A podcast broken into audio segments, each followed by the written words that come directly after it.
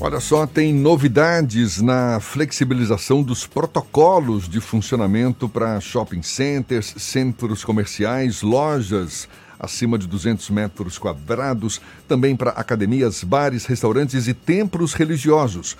O aumento da quantidade de dias e horários para funcionamento, bem como a liberação do uso de piscinas nas academias, que estava proibido pelos protocolos, é o papo da nossa conversa com o secretário de Desenvolvimento e Urbanismo de Salvador, Sérgio Guanabara.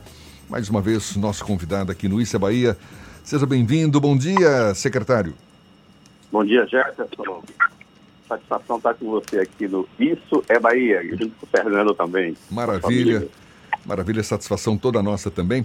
Sérgio, uma das mudanças se refere a bares e restaurantes de shoppings que agora vão poder funcionar até às 11 horas da noite. Antes, eles estavam obrigados a seguir o horário de funcionamento dos shoppings. Também estão autorizadas a reabrir academias desses espaços e piscinas fora de clubes. Por que essa mudança toda? Jefferson, é isso aí. Os protocolos eles são rígidos, são e essa rigidez é para ter garantia, assegurar o cidadão ao frequentar esses ambientes que não incorra, mais do que ele já está vulnerável à contaminação, não seja mais, não seja mais um elemento de, de contágio. Bom, essas alterações decorrem da flexibilização necessária para alguns casos, exemplo de piscina. Piscina gerar uma demanda anterior da, desses profissionais, não só deles, mas dos usuários também. E nós obtivemos um parecer favorável epidemiológico do Estado e da Secretaria Municipal de Saúde nesse sentido, desde que atendidos ao, ao protocolo que foi elaborado específico para piscinas em academias. É importante registrar que as piscinas em clubes sociais, recreativos, náuticos, essas piscinas ainda não estão liberadas exatamente por integrar esse tipo de equipamento que, cujo retorno está previsto para a fase 3. As lojas também acima de 200 metros quadrados, nós chamamos das grandes lojas, elas estavam funcionando de segunda a sexta, e é natural que a gente vá flexibilizando um pouco mais, até porque o ambiente hoje é, favorece esse tipo de medida adotada pelo prefeito. Então, elas vão poder funcionar também aos sábados, é, no horário das 10 às 16 horas. Outra medida também importante em relação a restaurantes, bares, que integram shopping centers ou centros comerciais similares que tenham acesso independente ou exclusivo. Nesse caso, eles antes estavam atrelados ao horário do shopping center e agora eles passam a ter um horário próprio, né, que é daquele até as 23 horas. Isso já representa mais uma flexibilização é, para esse segmento importante para a nossa cidade. Você disse... Também tem para academias. Sim. Sim. As academias, Jefferson, elas, em shopping centers, elas estavam atreladas também ao horário de shopping center, que é de 12 às 20 horas. E a gente sabe que as pessoas normalmente frequentam a academia ao, ao amanhecer, às 6 horas, 7, 8, logo no início do dia. E essas academias estavam sendo prejudicadas e era um, uma, de fato uma concorrência desleal, porque fora da, do shopping center, a academia estava com horário livre. Então, é uma adequação em relação a, essa, a esse equilíbrio competitivo, né, que favorece, no geral, a própria população.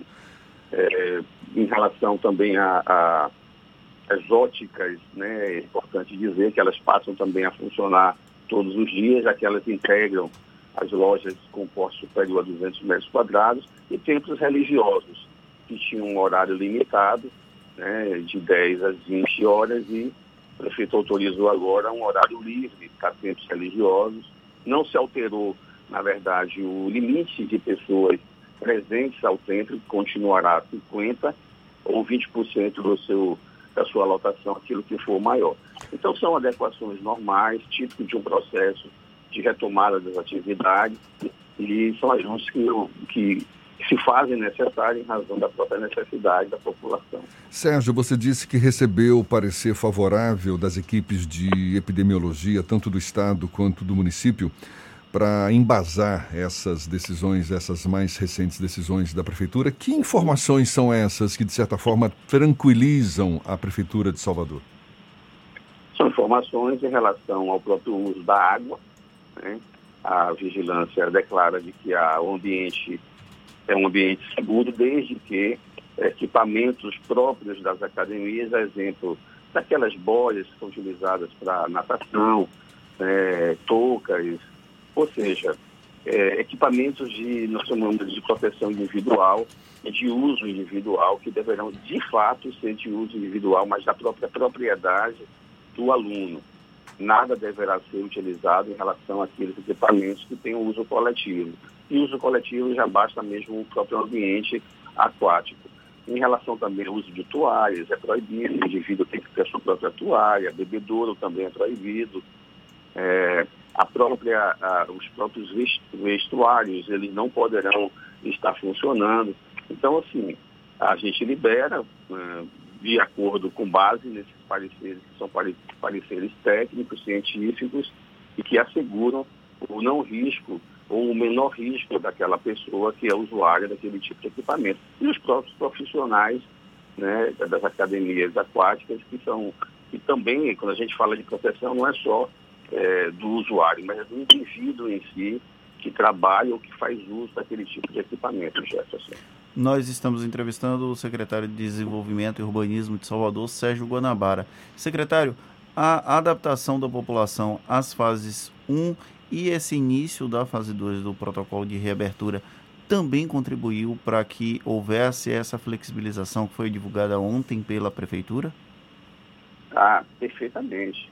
É, esse raciocínio seu é perfeito, a população está de parabéns, isso demonstra o seu o nível de, de, de responsabilidade em relação a, a, essas medidas, elas sabem que favorecem o seu dia a dia, a sua a sua própria socialização, as pessoas estavam muito contraídas, isoladas, atenderam ao pedido do poder público né, em relação à necessidade de se isolar momentaneamente. E agora a gente está flexibilizando a economia. E é muito importante que as pessoas compreendam, como de fato elas estão compreendendo, Fernando, de que a pandemia continua existindo, o vírus continua circulando. Né? Nós estávamos antes com a taxa de ocupação de UTI 55, ontem já foi para 60. Então é muito importante que a população nos ajude nesse processo, porque nos ajudando, ela, ela própria vai estar se ajudando. Essa conscientização é algo real, a gente pode perceber no dia a dia. Você vê que na fase 1, quando nós abrimos, todo mundo tinha um, um medo, nós tínhamos, não falo todo, todos nós tínhamos um grande receio em relação à abertura da economia em shopping centers e em grandes lojas. Né? A gente colocou na rua é, equipamentos que favoreciam e favorecem a circulação de mais de 400 mil pessoas na cidade, que antes não estavam circulando, não estavam fazendo uso de transporte público. Né?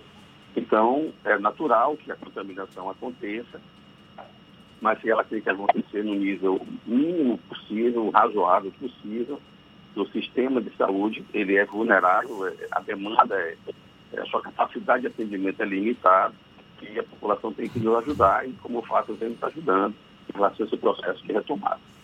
Secretário, uma outra questão é que a Secretaria de Desenvolvimento e Urbanismo é responsável por boa parte das fiscalizações do cumprimento dos protocolos, das medidas restritivas.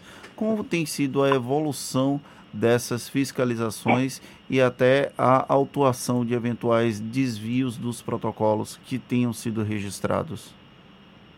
Fernando, olha, a gente não tem procurado autuar, ou seja, aplicar multa. O cidadão, o empresário, ele já vem sendo sacrificado seus negócios ao longo do tempo. É um sacrifício decorrente de algo absolutamente eventual, indesejado por todos nós. Então, o prefeito veio ao longo do tempo, desde o mês de março, adotando medidas restritivas, restritivas no sentido de evitar a circulação dos indivíduos. Então, eles já foram muito penalizados, um sobre o aspecto econômico, outro sobre o aspecto social, mas o fato é que, ao longo do tempo, a CEDU vem oscilando a forma de trabalhar com sua fiscalização de acordo com a necessidade.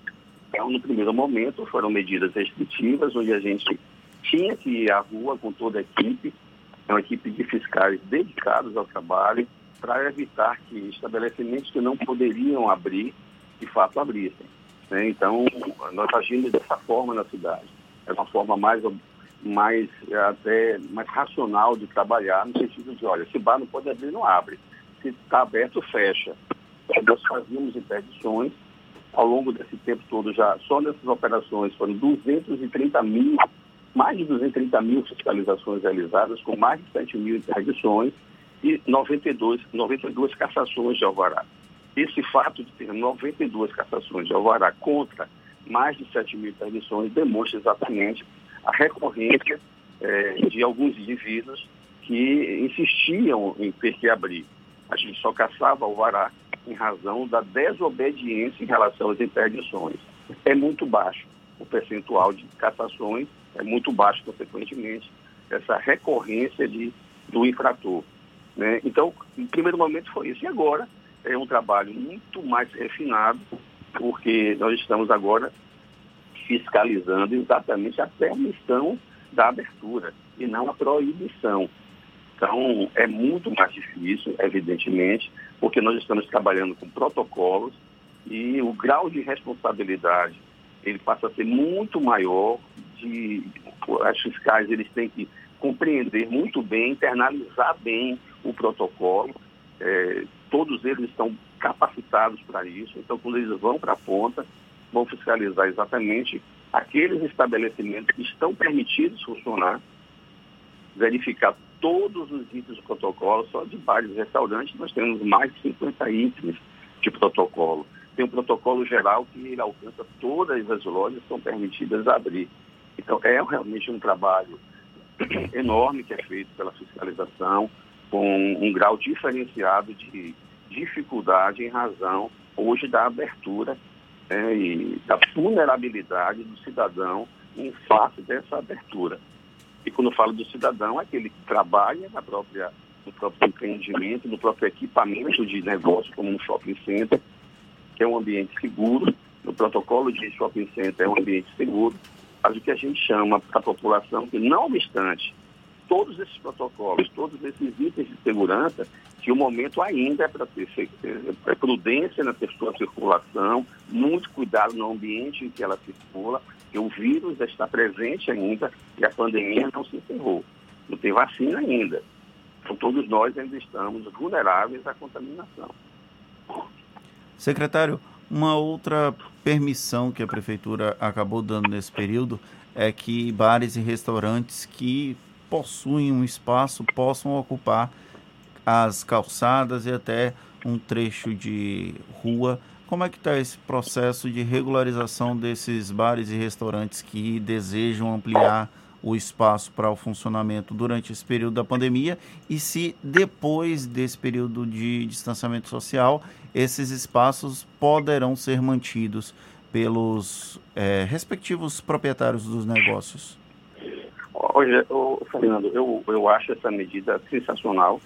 Né? Ela ela foi adotada, foi autorizada pelo prefeito exatamente para potencializar esse início, reinício de atividade de bares e restaurantes e lanchonetes. É um caminho sem volta, né? É, é, dá permissão para que o, os estabelecimentos possam vir a ocupar espaços públicos sem ser onerado financeiramente por cobrança de taxas. A prefeitura renunciou a essa, a essa cobrança, uma cobrança legal, né? e Hoje, você vê, o ambiente público hoje, ele pode vir a ser ocupado por bares e restaurantes. É uma política de, de voltada para a retomada exatamente dos bares e restaurantes.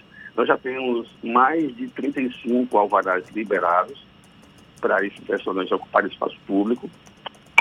Também, é, quando falo espaço público, digo uma, uma própria via que já está definida pela Criança Salvador, que pode ser ocupada não só na parte de circulação, onde o veículo anda, mas também vagas de estacionamento é, nas áreas de recuo, é, que legalmente são áreas proibidas de serem ocupadas. Agora, com essa medida, é, o cidadão poderá ocupar espaços, é, áreas de recuo.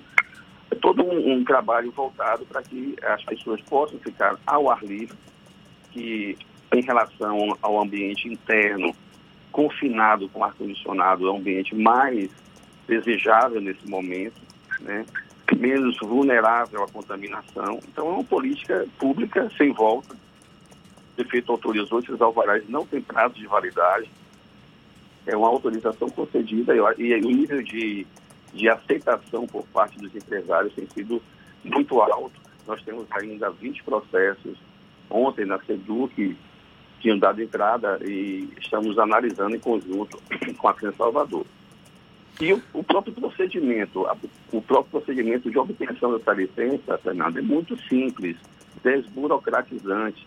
Então você entrou no site da SEDU, tem um banner, é, é, bares restaurantes retomada, clicou, um um formulário, você preenche, é, faz um upload de, do, do layoutzinho, do, do, local que você quer ocupar, indicando a quantidade de mesas, cadeiras, e no próprio e-mail que você mandou, você recebe seu alvará.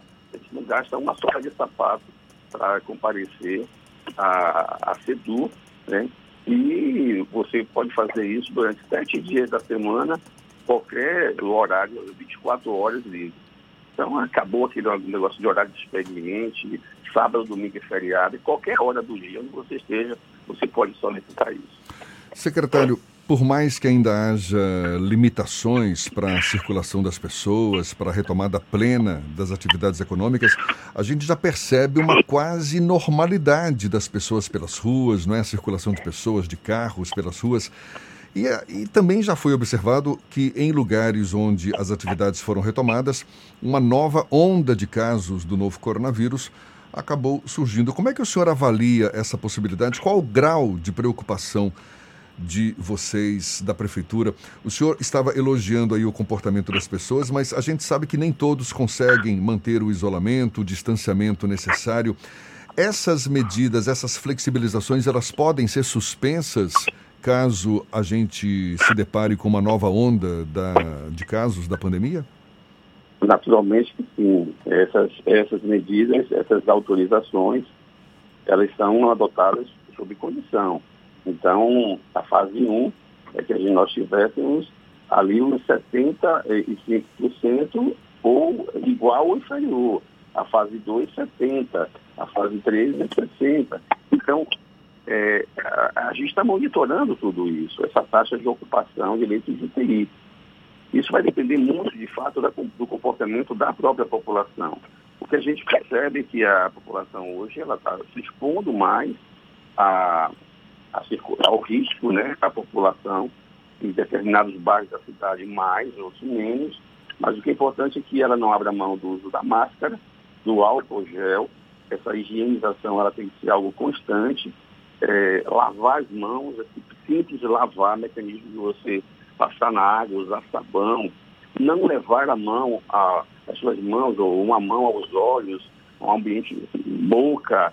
Então, é, isso é fundamental, por isso que a gente é, tem que dizer o seguinte, olha, isso faz parte do nosso dia a dia agora. É uma rotina diária, como você levantar e escovar os dentes. É, são equipamentos que você tem que andar no seu bolso. Um, uma pistolinha de álcool gel para correr bem você está se, se higienizando, se protegendo. Faz parte do dia a dia. A, a flexibilização vem em razão disso, da necessidade das pessoas saírem desse tipo de confinamento, é importante dizer que Salvador não adotou lockdown, diferentemente de outros países, de capitais dos países, da Europa, basicamente. Salvador não adotou essa política. O nosso lockdown foi um lockdown é, baiano, né? É, adaptado à nossa realidade socioeconômica. Salvador é uma cidade ainda com forte contraste socioeconômico.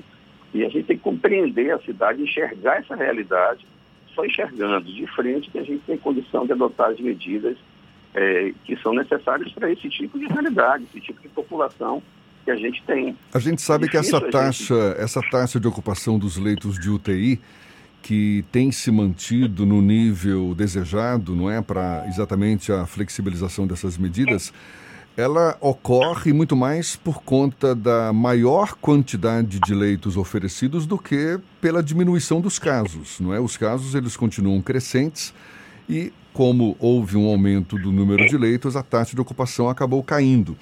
O senhor considera, é, digamos, eficaz tendo essa taxa de ocupação como único critério para decidir a flexibilização dessas medidas, uma vez que a gente corre o risco de, com a flexibilização, aumentar o número de casos? Não, ele não é o único critério, ele é um dos. critérios adotados é, pelo município, pelo Estado, é importante se registrar isso. O município não está andando sozinho nesse processo, o Estado tá, é parte desse processo aí. O plano de retomada é um plano conjunto com o governo do Estado, que é parceiro nosso nesse processo, né? e não é o único, mas ele, nesse ponto, é o mais importante, porque se a pessoa chegar ao hospital e houver necessidade de, sentir, de ir numa UTI com respirador, tem que ter um leito para ela. Então, a taxa de contaminação aqui não vem crescendo, ela vem diminuindo em Salvador. A participação de Salvador no conjunto é, do, do, dos contaminados no estado tem cada vez mais diminuído. Salvador é, tem equipamento, é uma cidade que se preparou para essa pandemia, no quesito de leite, o prefeito investiu muito nisso, né, contou muito com ajuda também do governo do estado, do governo federal, de, das entidades privadas que também fizeram a questão de respirador. O respirador virou ouro para nós. Equipamento que antes custava 23 mil dólares passou a custar mais de 70 mil dólares, 80 mil dólares. É natural da, da economia livre, né? oferta e demanda.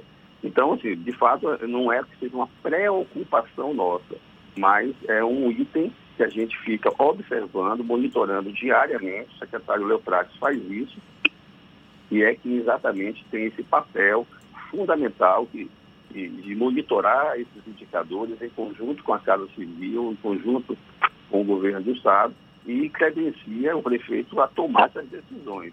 Então, o prefeito não tomaria uma decisão dessa se de fato ele não tivesse absoluta é, é, certeza do que está acontecendo, né, da realidade é, epidemiológica da nossa cidade, que hoje é muito mais satisfatória, entendeu, Jefferson, do que antes. Salvador hoje está com 33% dos casos de contaminados no estado. Antes nós chegávamos a ter 60, 67. Né? Isso é fruto de um trabalho de uma políticas públicas selecionadas na nossa cidade, e não só isso, mas como também do nível de, de conscientização da população, que deve estar sempre sendo alertada por nós, por vocês. A, a imprensa tem tido um papel fundamental nesse processo de levar informação, levar o conhecimento à população. E também porque aumentou o número vocês... de casos no interior do estado, não é? Hein? E também porque aumentou o número de casos no interior do estado. Aumentou e Salvador tem sido, é, é, eu diria assim, a, a, capital, né, que absorveu esses casos. Hoje nós temos aqui em nossa cidade, nos hospitais públicos, muita gente do interior, muitos irmãos que são de outras, outras cidades do estado, né, e os leitos são públicos, né, são públicos, então é, não pode fazer distinção de indivíduo, né, de nada. Chegou, está tá doente, existe um centro de regulação, esse centro de regulação é coordenado pelo governo do estado. Então, o que o prefeito foi, foi equipar a cidade com leitos de UTI, com respirador e atender indistintamente qualquer cidadão. Então, Salvador hoje tem cidadãos aqui é, eleitos de UTI que vêm de diversas cidades do interior do estado, e não somente isso, de, de outros estados. Nós temos, recebemos gente do estado de Sergipe aqui. Né? O fato é que o sistema é um sistema único de saúde, o SUS, né? e é isso que a gente está fazendo.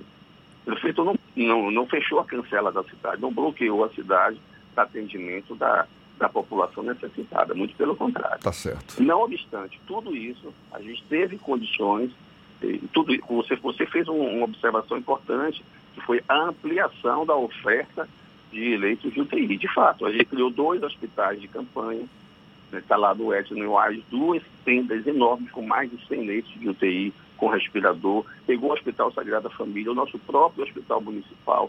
Imagine, Salvador não tinha hospital municipal. Imagine o que, era nossa, o que seria da nossa cidade hoje se não tivesse um hospital municipal com tão elevado nível de qualidade no serviço público de saúde. Então, isso é um, é um diferencial que a cidade tem, enorme diante de outras cidades, de outras capitais.